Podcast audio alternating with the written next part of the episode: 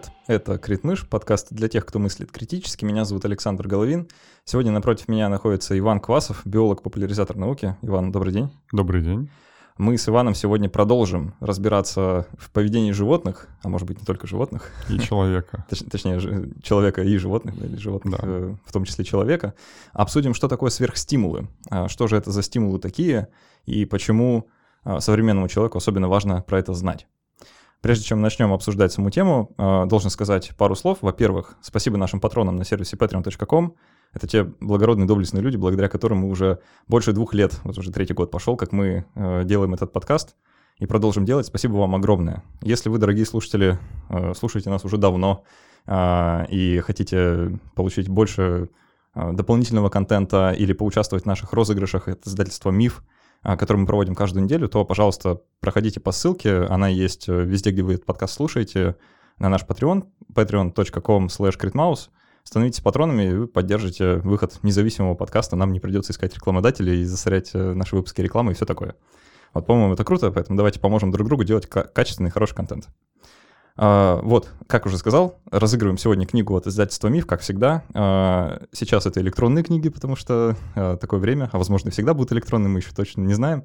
Но так или иначе, одному из патронов от 5 долларов, в конце узнаем кому, сегодня достанется электронная книга на выбор.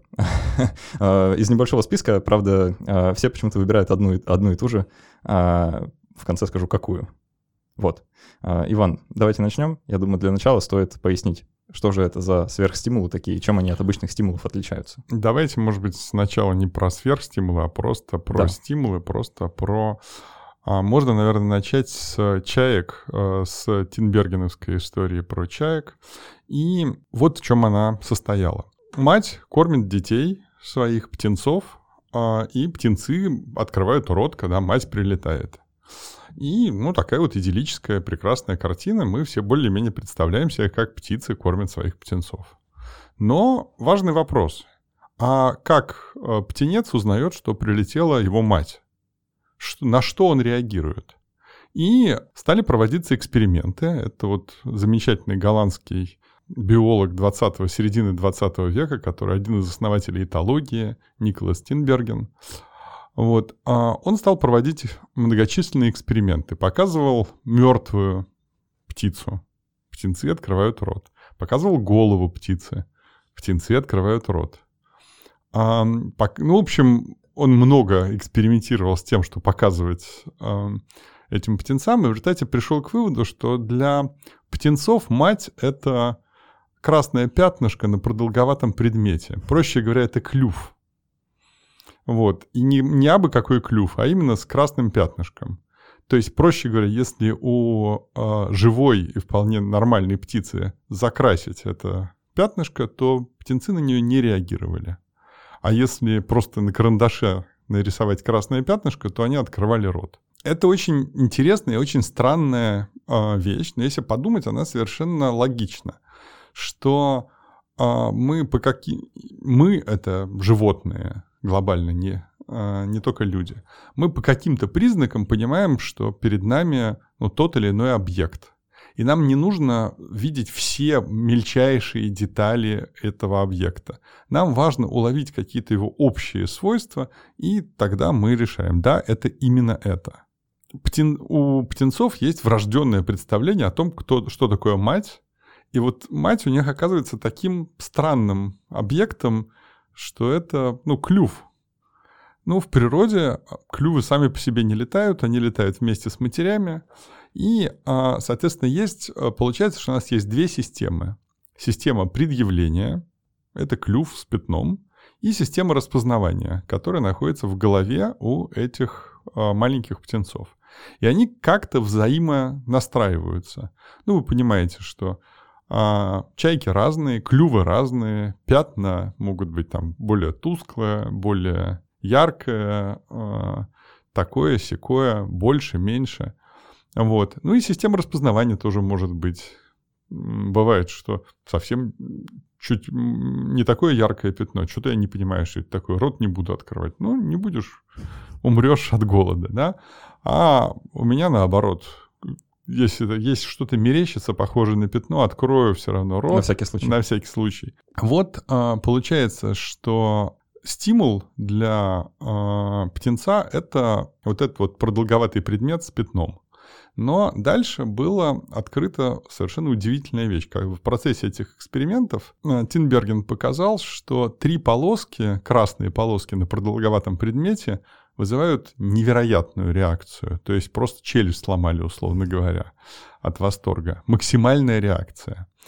А, и это был, э, вот это явление назвали сверхстимулом. То есть это такой стимул, который вызывает максимальную реакцию на него. При этом вы понимаете, что сверх, вот в данном случае сверхстимул в природе не встречается. Нету чаек с полосатым клювом, как три полоски на клюве. Это должна, конечно, была выкупить одна спортивная фирма. Не будем называть ее. Вот. В природе таких чаек нету. А э, система э, распознавания такая существует. И это может показаться очень странным. Но если подумать, то в этом тоже есть определенная логика. Эти две системы, они эволюционируют совместно, и они не могут быть абсолютно одинаково настроены. То есть, как бы это не зеркало. Они настраиваются чуть-чуть по-разному. И все время идет дополнительная настройка. И если э, там в 99% случаев оно работает, то это вполне удовлетворяет э, эту самую природу, и все как бы функционирует нормально. Но тут может быть некоторый простор для, для эволюции. Но можно привести и другие примеры.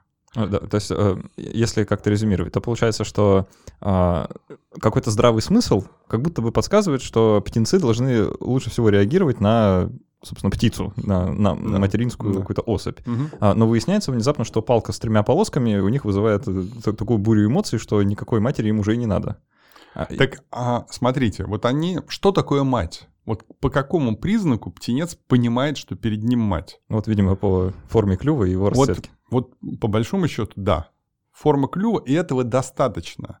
Потому что никто другой к, к птенцам не прилетает. А если прилетит кто-то другой, то он скорее прилетит с намерением съесть, и тут уже открывая клюв, не открывая клюв, тут уже как бы это будет неважно. А получается, что для птенца достаточно простой стимул, он а, является а, таким ключиком. То есть можно было бы еще проще, да. можно было бы еще проще делать, и, возможно, в эту сторону и будет как-то а, двигаться эволюция. Но тут а, как бы что будет дальше, не нам судить. Но можно привести и другие примеры, ну, например, с кукушкой. Вот а, ближе к природе, да, без участия экспериментатора. Без участия экспериментатора. А, людей часто удивляет. Вот а, почему птица какая-нибудь а, высиживает яйцо кукушки, которое не похоже на ее собственное яйцо, оно крупнее обычно. Дальше, почему она выкармливает э, птенца кукушки, который не похож на ее собственных птенцов, и он крупнее ее собственных птенцов. Он крупнее ее самой, как правило. Потом, да, потом он становится и крупнее ее самой, и все. И, ну, и да, птенец кукушки выталкивает всех остальных, но даже когда он их не выталкивает, он, птица чаще кормит э, птенца кукушки, э, чем своих родных детей. Почему? А ответ, а, вот, кстати, кроется в стимулах, в сверхстимулах, в предъявлении и в реакции на вот в системе распознавания. Можно сказать просто, потому что птенец а, кукушки лучше а, птенца собственно птицы. Он больше похож на птенца. Что такое птенец? Птенец — это род. А, это такой оран... красный зияющий ромб. Ну, оранжевый, да, да. Вот. А, да, оранжевая такая зияющая воронка, в которую вот она открывается, она, значит, э, как-то еще шевелится, и в нее а, хочется положить а, червячка. А, вот птицы, птицам не важно, как устроена как устроен их птенец, там, сколько у него крыльев, ног и прочее, они реагируют на вот этот вот зияющий ромб. Вот. И, соответственно, чем он будет ярче, чем он будет больше, чем он будет активнее открываться и шевелиться, тем а, больше шансов, что пища попадет именно в него. У птенца кукушки именно так все и есть. То есть а, получается, что он можно сказать, что они кормят его, потому что он лучше. Он более птенцовый. Он более птенцовый, да. А, и, ну, нам может показаться это крайне странным, но, кстати, птенцы-кукушки, они вообще сделали тюнинг. А, у них в некоторых случаях, у них есть еще дополнительные а, такие оранжевые а, кусочки на а, крыльях по бокам. То есть у них как бы ложные рты справа и слева, которые направляют. Они не, не такие яркие, чтобы туда совали червяков, но они достаточно яркие, чтобы отвлечь внимание. То есть получается, что а, перед а, родителем находится три рта. Два так себе, но зато посерединке рот идеальный. Ну и, конечно, а, лучше кормить его. Получается, что вот это вот обман системы, кукушки научились взламывать систему, и а, предъявлять птицам а, сверхстимульную такую вот реакцию, а, показывать такой невероятный а, красивый рот. Но можно и другие примеры привести. Еще, э, еще один с птицами, мне помнится, по-моему, э, Тинбергена тоже опыт. Э, с куликом. Да, где он яйца делал. Да, да, да, именно про этот я и хотел вот, сказать. Да. Именно про это я и хотел сказать. Почему-то все про птиц у нас. Хотя потом парочку еще а, других придумаем, наверное. Нет, нет, есть, есть и другие, но птицы вообще очень хороший объект э, для многих экспериментов и для многих наблюдений. Ну, они, во-первых, достаточно активные. Их хорошо видно. В природе можно наблюдать э, за гнездом, а за млекопитающими часто наблюдать очень сложно. Ну да, за норами сложнее наблюдать, чем за да, гнездами. кто-то в норе живет, что он там делает, да. Естественно, ну, в лабораторных условиях другое, но в лабораторных условиях и там все немножко... Этологи с лабораториями не очень да, да. дружат. Все немножко по-другому будет.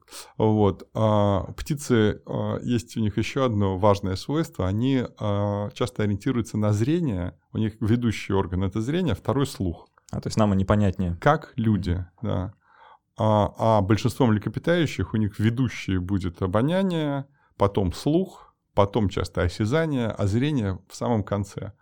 И м, понять э, какую-то тайную жизнь мышей э, значительно оказывает, оказывается труднее, чем воробьев. Потому что, ну, вот это вот за, мир запахов, в котором живут мыши или собаки, для нас он практически закрыт. Мы очень слабо можем к нему подходить.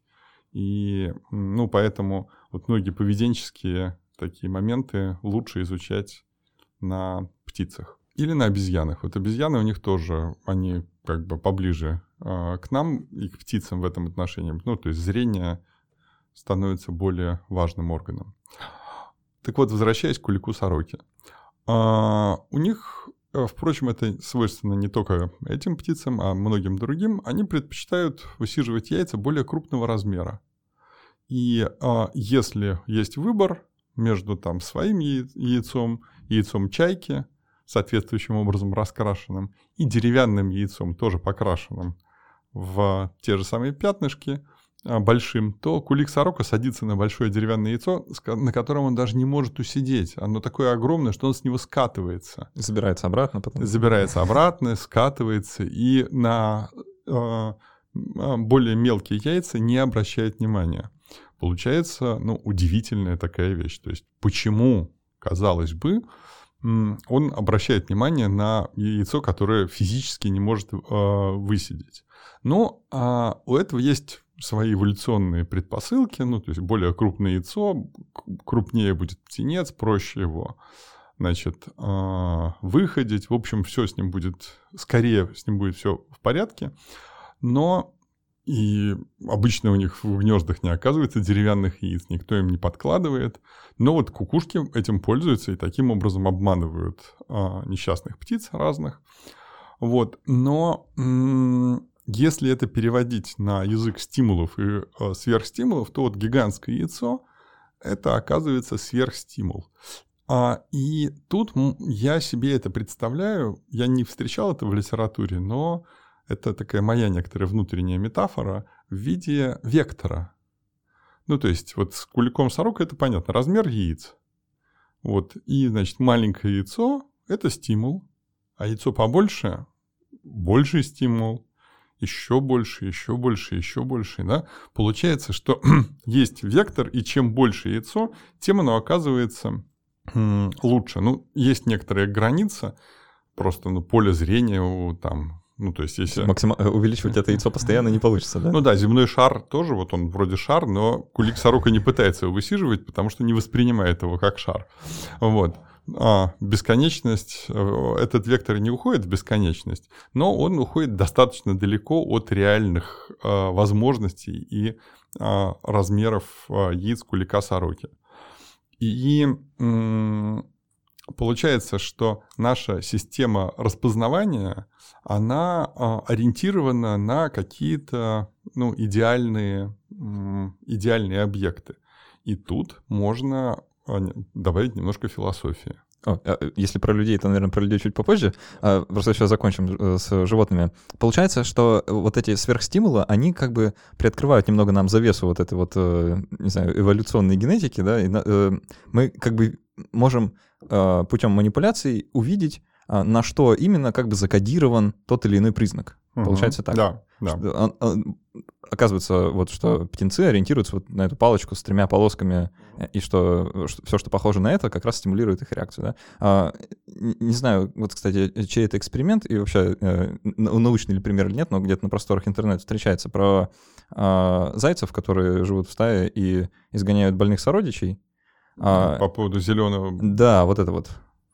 Э, я а, тоже это встречал, но а, в... я встречал это в виде байки а в виде серьезной литературы не, ага. не встречал. Так что... Ну, пересказывать тогда подробнее не будем, кому, да, кому, да, кому нужно, да. найдут про зеленых зайцев.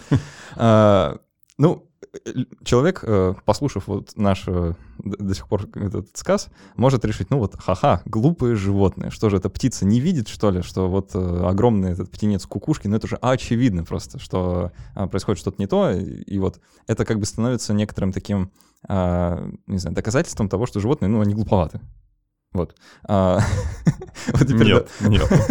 вот теперь давайте вот эту всю философию разворачивать. Ну, смотрите, давайте тоже немножко э, издалека и поговорим про платоновские идеи. О, мне нравится. Да. Настолько издалека всегда. А, Платон считал, что а, вот все земные вещи, они являются отражением некоторых ну, условных, условных небесных вещей. Ну, например, делают люди треножники. Вот можно сделать хороший треножник, можно похуже, можно получше. И если вот собрать все треножники, и можно сказать, вот а, ну, есть некоторое движение к совершенству. Вот это плохое, это лучше, это еще лучше. А, ну и, соответственно, можно предположить, что есть где-то есть, ну, на небесах условных а, есть идеальный треножник, которому все вот эти вот земные треножники, они больше или меньше на него похожи. А, и на этой идее основывалось очень много в Греции, ну, например, идеалы красоты. Вот а, греки много очень этим занимались, измеряли лица, пропорции тела, выводили. Если посмотреть на греческие статуи, у разных скульпторов и у разных а, в разные времена были немножко а, эти пропорции отличались, они спорили на эту тему. Вот. Но они спорили о том, какие правильные пропорции, но они не допускали а, того, что может быть и так, и и так. Ну, то есть, что называется, вот эта фраза «о вкусах не спорят» — нет. Там спорили. Там как раз спорили и спорили отчаянно. И а, греческая архитектура, а, тоже какая-то колонны, а, портик, ступени, высота, ширина. А, все должно было быть, а, отвечать некоторым высшим пропорциям. И насколько вы, вот один построил такой храм, другой такой храм, давайте их сравним и посмотрим, какой из них ближе к какому-то божественному а, совершенству. А, это вообще такая идея классицизма в широком смысле этого слова, классическая культура, когда есть какие-то идеалы, и человек просто должен э, к ним стремиться.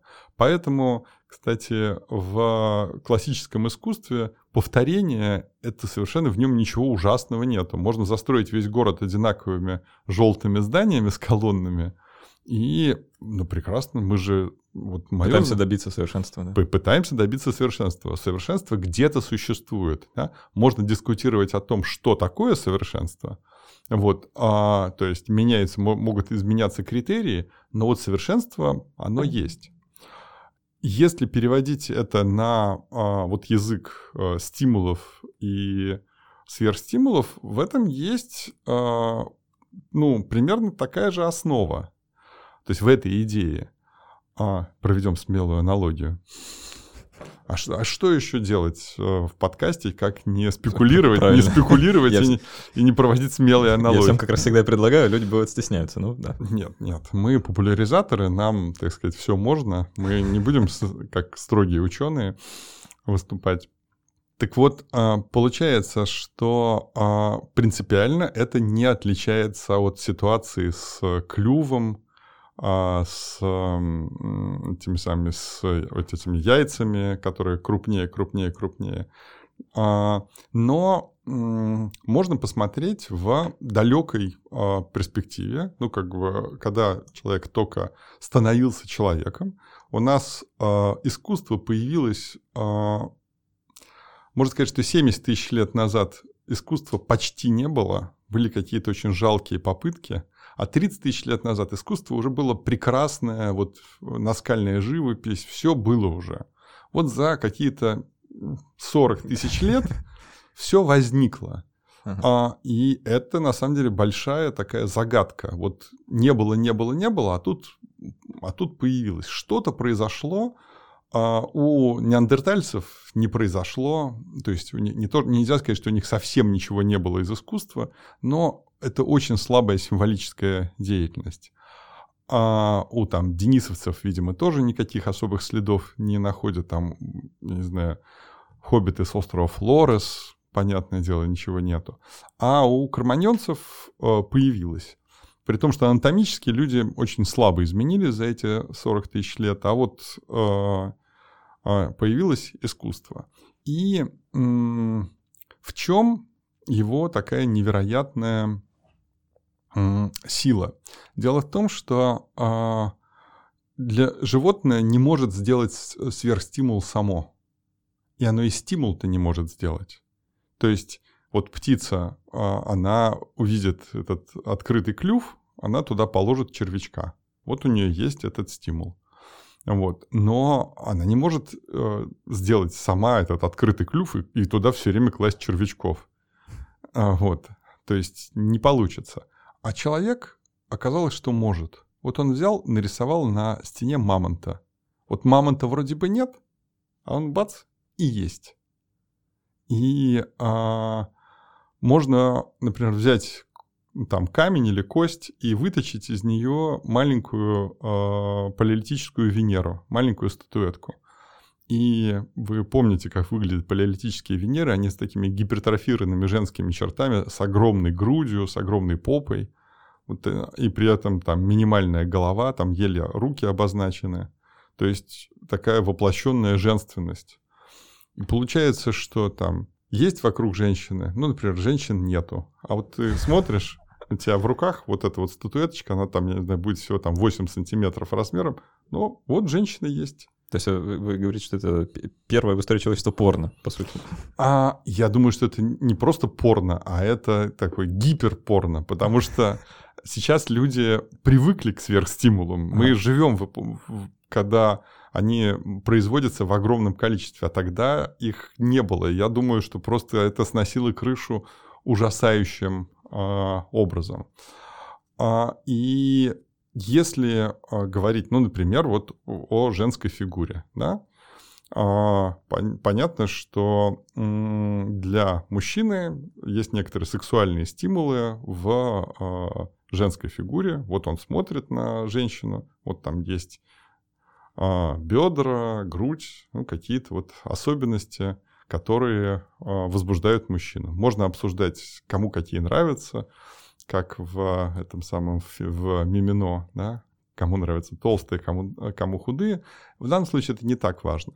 Вот. Но есть стимул, и вдруг появляется возможность сделать его самим. Его можно нарисовать, его можно слепить, вырезать из кости, и получается, что э, ты учишься творить эти стимулы. А если можешь сделать стимул, то ты можешь сделать и сверхстимул. То есть, если тебе нравятся женщины большие и толстые по какой-то причине, а в реальности их нету, ну, трудная жизнь. Вот. Ну, невозможно так вот откормить до такой степени женщину, чтобы она вот э, этот самый... Э, это только в 20-21 веке стало возможно так сильно э, отъедаться. Тогда, видимо, было невозможно. А, а придумать можно и вырезать можно. И получается, что это такие чудесные свойства а, искусства. Но а, можно посмотреть и раньше, а что до этого было? А до этого была фантазия.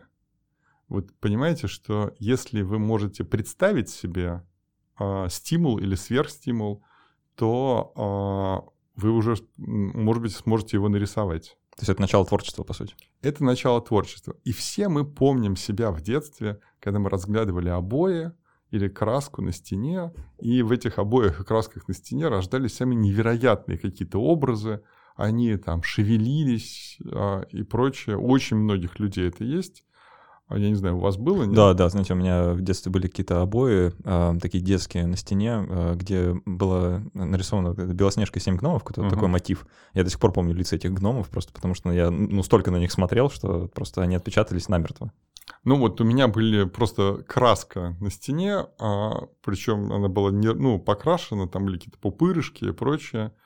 А, и я вот рассматривал эти, эту неровности краски, и там все что угодно. Вот э, детское воображение, а, оно как только появляется вот эта вот возможность оперировать фантазией, то можно представлять себе все что угодно, и а, ты начинаешь э, с этими э, стимулами и сверхстимулами играть, и создаешь и прекрасные, и ужасные, можно ужасно испугаться того, что ты сам себе представлял на этой стене. Вот. То есть э, вот эта вот фантазия – это чудесный э, инструмент, но люди пошли еще дальше. Можно нарисовать, а ведь можно же сказать словами. И у нас есть две системы да, есть э, самый, вторая система, э, когда мы э, говорим о каких-то образах, и мы можем их описать, и дальше я могу говорить, вот, и на вас надвигается ужасный паук, вот он шевелит эти, ну, эти волосатыми как лапами. Вы подгадали, я как раз арахнофоб. Я тоже. Понятно. Ну, не, не, я бы сказал, я сказал, сказал бы, что я из семьи арахнофобов. А, ну, я, я умеренный, скорее. Да, то есть я могу держать паука, паука на руках, но... А, вот я вот не могу. А, я не могу забыть о том, что паук а, находится со мной в одном пространстве. То есть мы с помощью нашей речи можем описать какие-то явления и, по сути дела, творить э, стимулы и творить сверхстимулы. И на этом строится ну, и наше общение часто, и литература. Вообще, так, если об этом подольше подумать, по, походу получается, что вообще все, что мы делаем до сих пор, это как раз создаем стимулы и совершенствуем их, чтобы вызывать у себя все более и более яркие реакции. Да, совершенно верно. А, это взгляд, конечно, очень варварский, Пожалуй, но верный, да. То есть, а, ну, а, можно подумать, в какую сторону вообще мы можем думать.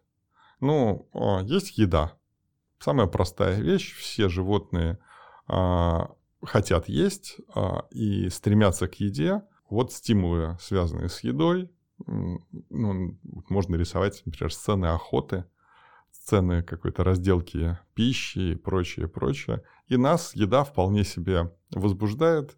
А, даже по... просто разговор о еде, если вдруг даже разговор о еде, даже разговор о еде. А, повесьте себе на кухне какие-нибудь картинки с едой, и вы будете станете есть больше, а снимите их, и будете есть меньше.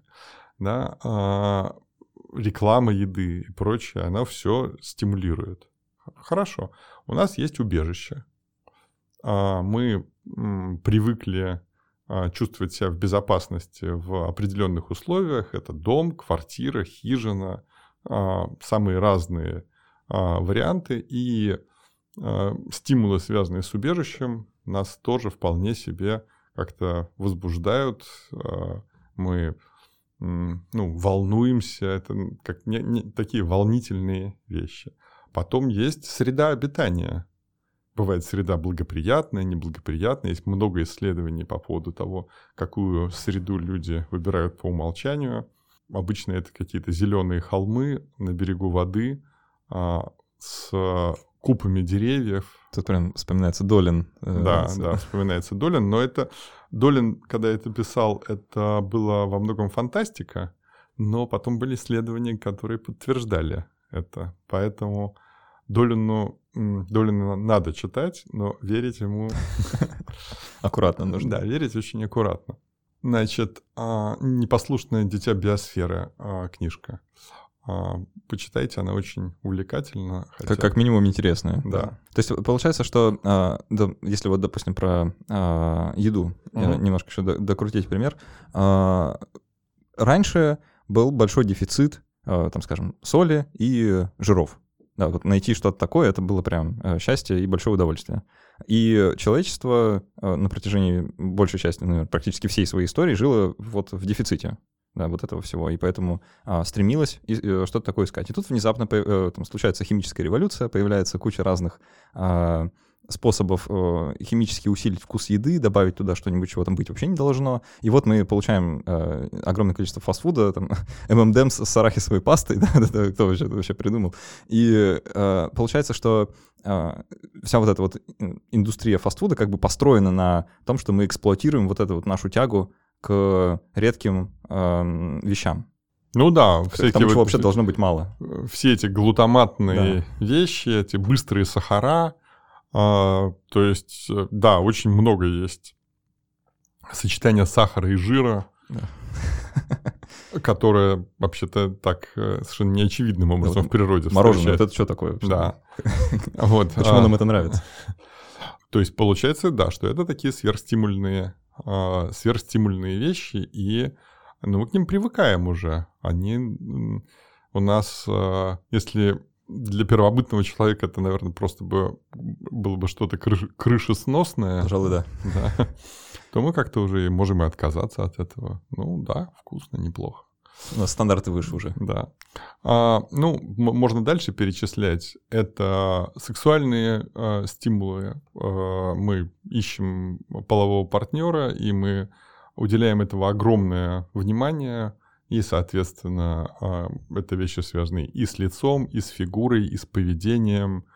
А, гигантская такая сфера. О, а, а давайте подробнее чуть остановимся. Да, да, да. А, вот касательно внешности, э, очень любопытна вот эта история на тему того, что мы находим сексуально привлекательным с одной стороны, и что мы находим милым, mm. ну, очаровательным с другой стороны. Э, ну вот, не знаю, смотрите или видели ли вы когда-нибудь аниме какой-нибудь, да, или вот мангу, и вот, mm. вот эти каноничные огромные глаза на маленьком лице, Э, это, ну, давайте поговорим. Это немножко другой а, образ, который два образа накладываются, а, связанные с детством.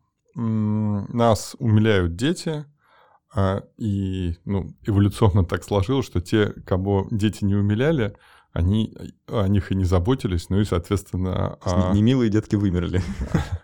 А, ну и, и родители, и родители, у которых, которых не... Может быть, дети были крайне милые, но если родители на эту милоту не реагировали, то, а, соответственно, они не оставили своих генов. Да, как и с птицами, здесь важно вот да, две да, системы. Это да. две системы. Вот, а, соответственно, получается, что с одной стороны а, у детей есть некоторые внешние признаки, большая голова, большие глаза, маленькое лицо, маленькие ручки-ножки. А, вот, а детские голоса, ну и многие вот э, такие специфические детские признаки, а, которые это система предъявления. А система распознавания, она говорит о том, что вот все это, это очень мило, это там ми-ми-ми, и э, как бы сердце замирает. Да, и... об этом нужно срочно позаботиться. Да, об этом надо, дать. об этом надо позаботиться. И э, это работает не только на человеческих детей, но и там тюлень маленький, тюлененок, да, какой-нибудь львенок, там все они очень милые, и там котенок, просто можно и зайти этими самыми какими-то эмоциями положительными. И надо сказать, что это работает не только у людей, но и вполне себе усыновляют там кошки, крысят. А...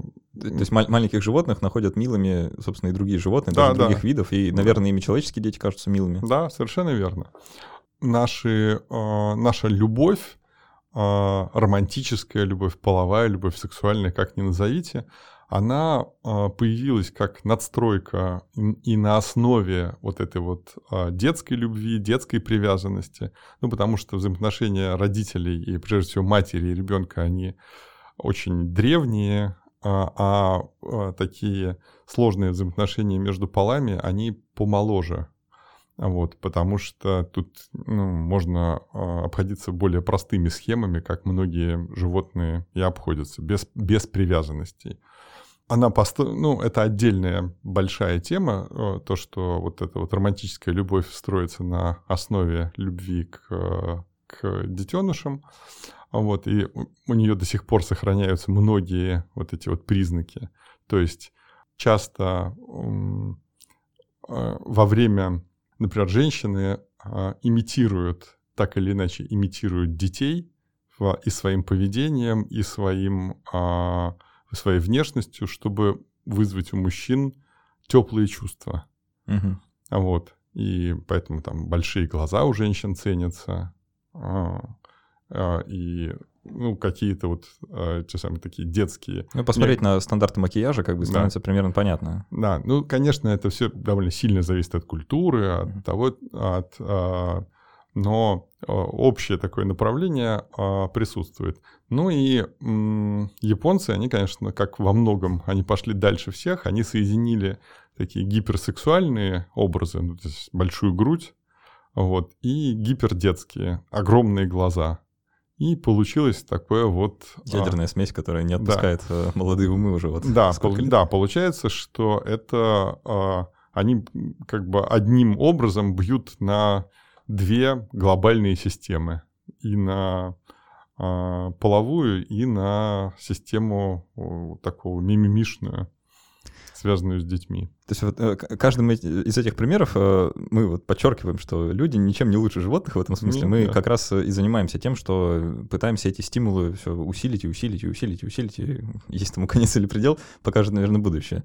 А, Еще один пример, который мне вспоминается, а, довольно релевантный в современных условиях.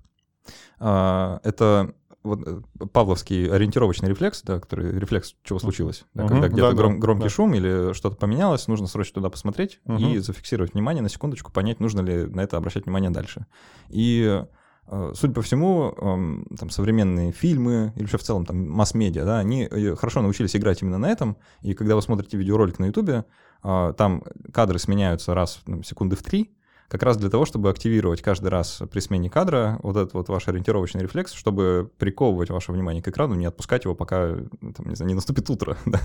И э, кто не находил себя э, в интернете, потерявшимся абсолютно, уже не помнящим, что искал изначально, да, смотрящим там очередное видео на Ютубе, э, хотя уже давно пора спать и заняться чем-то полезным, как раз из-за того, что вот этот ну, рефлекс, да, лучше сказать, он прям вот активируется и активируется и без конца и без края. Ну и получается, что тут тоже а, можно подсесть на это, это, что называется, тоже получается такая сверх, а, сверхстимульная активация.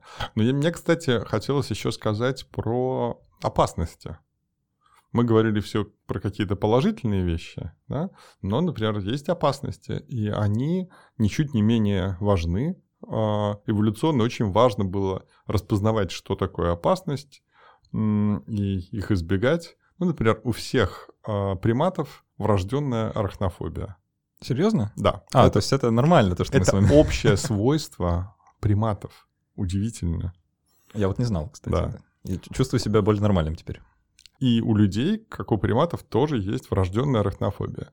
Это не значит, что все люди боятся пауков. Это значит, что а, паук не является обычным объектом. Можно, наоборот, его очень любить. Но любовь — это а, как бы в данном случае переворачивается э, ваша боязнь. То же самое с обратным знаком, по да, сути. Да, то же самое с обратным знаком. Вот э, так что рав... быть равнодушным, вот с одной стороны там шарик какой-то катится по столу, а с другой стороны паук бежит по столу. Вот как бы, мне все равно, что на шарик, ну, то есть мое внимание будет одинаково приковано к двум этим объектам. Нет, так, так не будет. Знаете, я как-то раз слышал э, в одном подкасте интервью с арахнофобом, э, как раз вот с психологами обсуждали, да, и э, как раз приводили такой пример, что если сейчас в студии появится паук и вот заползет на стол, что скрикните и убежите, и он говорит, ну, я сначала попытаюсь его убить, если мне не получится, то, конечно, я уйду. А, и вот мне тоже всякий раз, когда я оказываюсь в поле зрения паука, или он оказывается в моем поле зрения, а, мое внимание только там. И вот э, пока не произойдет одно из двух, да, либо паук не уйдет, либо я не уйду, нет, нет никакого способа мне избежать этого, да.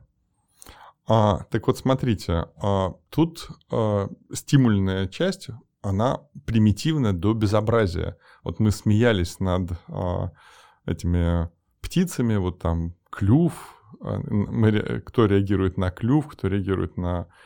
А, по какому признаку мы распознаем паука? Вот а, у него пауков а, тысячи видов, и они очень сильно отличаются друг от друга. Но мы, а, у нас есть некоторая идея паучести. Привет, Платон. Кстати, у меня аж, у меня аж пульс поднялся от этих разговоров, как раз чувствую себя да. стимулом. Значит, у нас есть некоторая идея паучести, она заключается и в форме вот этого тела, и в движении. Вот это вот паучье движение. А, мы реагируем именно на это. И, соответственно, я, кстати, тоже как-то не по себе стал. Слушатели, надеюсь, тоже ощутили, кто И, соответственно, а, начинаем этого опасаться. А можно говорить о том, что у нас есть боязнь змей.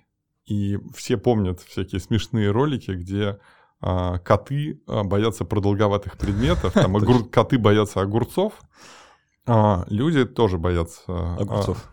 Огурцов, может быть, нет, но а, змей боятся, змеи это опасность, и а, змею распознают а, не просто продолговатый предмет, а движение. Вот у змеи важно движение. Неподвижная змея это просто ну какой-то ну, не очень опасное что-то. Да, да. да. Вот. Но движение распознается однозначно и, соответственно, тоже опасность. Если подумать о фильмах э, э, всяких, где людей пугают, как выглядит у нас чужой, хищник, э, всякая шелла, э, разные какие-то существа, которыми нас пытаются напугать, то в них есть черты тех животных, которые, которых мы боимся в, и так в дикой природе, и а, эти черты гипертрофированы, и а, это тоже это такая вот прекрасная сверхстимульная а, вещь. Это как раз а, тоже э, неплохо объясняет, почему люди вообще любят ходить на фильмы ужасов. Хотя, казалось бы, парадоксальная штука, сейчас заплачу денег, чтобы меня пугали. Так а получает... Нет, это на самом деле отдельная тема. Ну да, почему, почему, почему, это нравится, да. почему это нравится, это отдельная тема. Вот. Но то, что это действительно пугает, что там давайте уберем у этого существа глаза, а, и оно станет более страшным, потому что мы не понимаем а, глаза, по крайней мере, мы за ними можем следить. Мы увидим взгляд, куда он смотрит. А если глаз нету, то это оказывается еще более страшно. Менее ну, предсказуемо. Менее предсказуемо. Ну и так далее, и так далее. А, получается, что а, тут сверхстимульная составляющая, она оказывается тоже очень и очень мощная.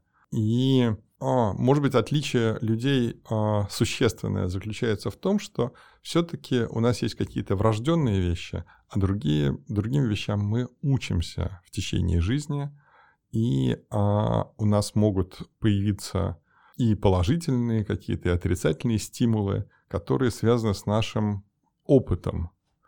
А, конечно, все это будет и у обезьян, и у собак, но в меньшей степени – а у каких-то, вот, ну, у птенцов, вот, которые чайки, наверное, обучение будет совсем слабое. Они только вылупились, только начали свой жизненный путь, им будет а, сложнее. Ну, а уже как взрослая птица, ну, она, в принципе, может заподозрить, что что-то не очень он похож на вот этот вот огромный птенец, на моего а, птенчика. Кукушонку надо стараться. Вот.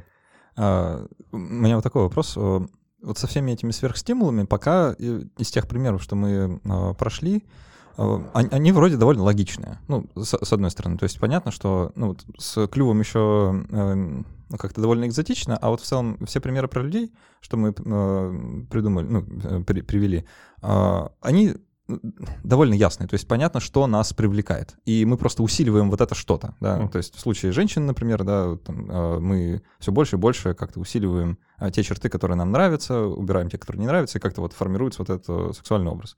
А, с фастфудом тоже понятно, да, добавляем все вкусное, убираем все невкусное, вот, пожалуйста нет ли, ну, вообще не может ли так случиться, что э, появится, или мы найдем случайно, может, наткнемся на какой-нибудь такой стимул, который окажется, э, сверхстимул в данном случае, который окажется настолько оторван от э, а, того нашего представления о том, как он, каков он должен быть, что мы э, окончательно удивимся и потеряемся. Например, э, не знаю, будет... Какой-нибудь особой частоты стробоскопический свет, вот этот светящийся в глаза, вызывать у нас такую бурю там, сексуального желания, что мы забудем вообще про все вот эти вот... Деньги. Ага. Деньги. А, абсолютно искусственная вещь, которой не было, которой мы были не готовы, но оказалось а, невероятно, ну, соответственно, деньгам, идеи денег мы учимся, это врожденный, никакой такой нету ценности у них. Вот, но... Вы тоже сейчас сказали деньги, я что-то почувствовал прям. Да. Но а, деньги обладают огромной стимульной а, силой и сверхстимульной. Ну, чемодан. Вспомните фильмы, когда Точно. открывается чемодан, а где лежат пачки денег, и это мощнейшее переживание. Или там, когда в Breaking Bad они лежат на горе денег, а, значит, э, или там катят бочку с деньгами и так далее, и так далее. Манипуляции с деньгами оказываются страшно волнующими. Хотя, что это такое? Раньше это хотя бы был блестящий металл, а сейчас это просто бумажки. Да, как мы узнаем, вот как мы пауков узнаем, да, как мы деньги узнаем. Да, день. Ну, то есть это, конечно, вот эта вещь, которой мы научились, но э, штырит э, невероятным, невероятным образом и, а, может быть, образ посильнее всякого сексуального. И ради денег люди а, и страх как-то отвергают. Инстинкт самосохранения. И инстинкт тоже. самосохранения, и э, сексуальные те самые стимулы могут преодолевать и вообще все что угодно. Вот. Ну и такие вещи могут вполне быть. Давай, извините, давайте я еще один пример Конечно. приведу из животного мира. Я про насекомых довольно мало говорил, хотя поскольку насекомых вообще больше, чем всех остальных животных вместе взятых, и они страшно разнообразны, там очень много можно найти примеров, но есть такие орхидейные богомолы. Они а, очень похожи на орхидеи. Причем конкретный богомол на конкретный вид богомолов на конкретный вид орхидей. Вот. И ага, в экспериментах по- было показано, что орхидейный богомол похож на орхидею больше, чем орхидея сама на себя. То есть, когда предлагали насекомому лететь или на богомола, или на орхидею, то насекомое выбирало богомола mm. при прочих равных. И это очень интересно. То есть, получается, что у насекомого есть некоторый образ орхидеи. Какой он до конца, мы не понимаем. Ну, то есть вот какое-то сочетание цвета, рисунка, силуэта, есть какой-то образ. И Богомол копирует этот образ, но он копирует не... То, это не, это что не фотография орхидеи, а важно же скопировать... Э, суть как бы, да. Скопировать суть, да. Вот, и э, те богомолы, у которых это получалось хуже, они не выживали. Соответственно, они лучше и лучше и лучше. И в результате они лучше копируют орхидеи, чем сами орхидеи. Вот это вот и есть сверхстимул. вообще у растений, у цветов и у насекомых это очень сложная система взаимной настройки. То есть а, цветок должен быть таким, чтобы привлечь насекомое, а насекомое должно быть таким, чтобы распознать цветок. И они все время, а, эти системы, сложным образом настраиваются друг на друга. Но если ты решил обмануть насекомое и воспользоваться его системой настройки, то, а, наверное, тебе нужно стать большим орхидеей, чем сама орхидея но только в глазах насекомого. Важное дополнение. А, и на самом деле можно... Это может а, быть а, совсем по-другому. Вот мы м, можем смотреть на какое-то существо, которое совсем не похоже... Ну, можно предположить, что будет какой-то богомол, который вообще не похож на орхидею для нас. А для насекомых будет похож, потому что он отвечает а, этим признакам. Ну, то есть, условно говоря, если бы были какие-то животные, которые косили бы под э, чаек, которым важно было бы, чтобы сам, эти птенцы открывали рот, и он, это был бы вообще э, какой-нибудь жираф, который на чайку не похож ни разу, но у него было бы три полоски на каком-нибудь языке. Вот. И с точки зрения птенцов это была бы вот идеальная мать. Точно так же, как э, птенец кукушки — это идеальный а, птенец. А, давайте в завершении нашего разговора а, немного погадаем насчет будущего, как, э, как это Человеческого? Да, да, потому что, знаете, вот э, всю вот эту историю, что мы обрисовали, да, буквально начиная от начала времен, а то и раньше, да, и заканчивая современной жизнью, а, человечество все больше и больше совершенствуется в стимуляции своих собственных реакций. Угу мы сейчас, как по-вашему, да, просто поспекулируем опять же, а, по-вашему, а, мы сейчас находимся где-то около пика наших э, возможностей ресурсных, э, физических и еще каких-то угодно этой стимуляции, или мы только на полпути, и нас ждет э, такое мощное родео, которое мы еще даже представить не можем? Я думаю, что мы на очень высоких, на, на очень высоком градусе, то есть мы объелись. Этим, буквально. Да, буквально объелись сверхстимулами, и э, я думаю, что те люди, которые э, были к этому не готовы, они просто не дожили до нынешних времен. Объедаться мы начали не вот с появлением там, телевидения, кино, интернета, а значительно раньше, с появлением э, живописи, э, литературы, вообще развитого э, языка, песен. А вот. А, объедаться не столько едой, в смысле, а Да, объедаться этими стимулами. Вот. И, конечно, сейчас все это очень и очень а, ускорилось и усилилось. И вот это вот а, мелькание образов, а, их огромное количество. Но я мне не очень могу представить себе а, качественного скачка. Количественный могу, а качественный... Но, с другой стороны, появляются новые вещи – вот вы э, видели или слышали, есть э, такие люди, которые записывают э, с помощью очень э, такой серьезной техники э, тихие звуки. Как, например, люди едят шоколад. А вы имеете в виду э? Да. Я слышал об этом, да. И есть видео э, соответствующее, ну там просто вот кто-то шуршит бумажками, кто-то там что-то откусывает и прочее. Но видео, а, то есть видеоряд там дополнительный, а самое главное, ну, чтобы было понятно, что происходит. А самое главное — это а, а, звуки. И вот есть люди, которые тащатся на, от этих звуков. Я, так сказать, был несколько потрясен.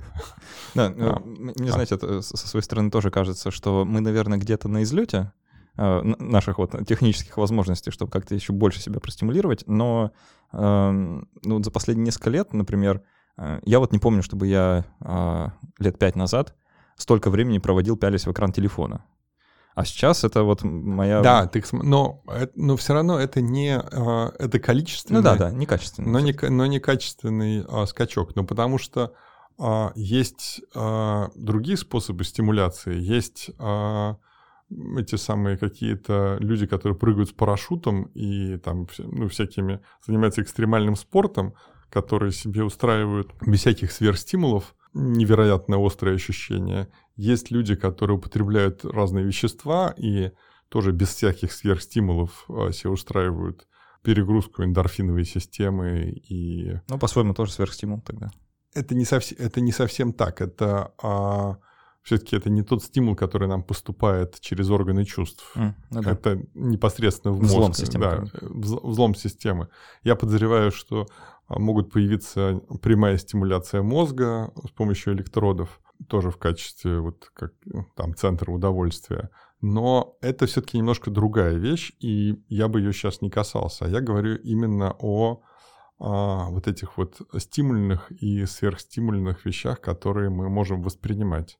А это у нас зрительная система, а, сам слух, а, обоняние, осязание, вот, вкус. Ну, ну, почти для всего мы уже что-то придумали такое. Да, да, совершенно верно. Но а, мы, например, в основном говорили о, о визуальной составляющей, но со звуками все то же самое. И есть исследования там про лягушек, как они настраиваются на взаимную волну.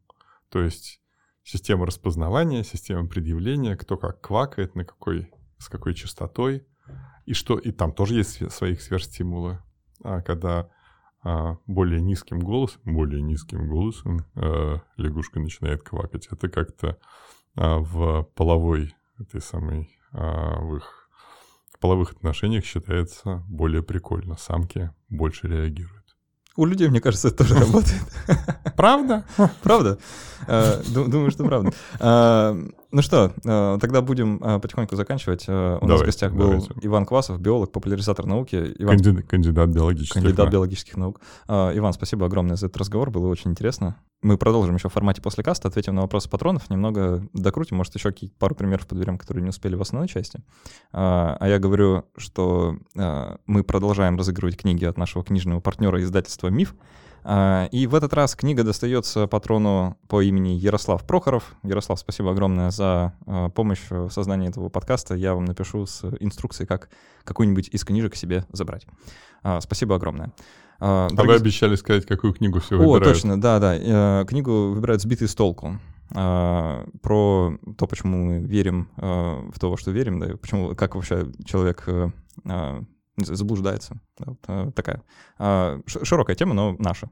Дорогие слушатели, не забывайте оставлять отзывы в iTunes, во всех приложениях, где это можно делать. Это очень важно для развития подкаста. А кроме того, самое главное, это очень приятно читать.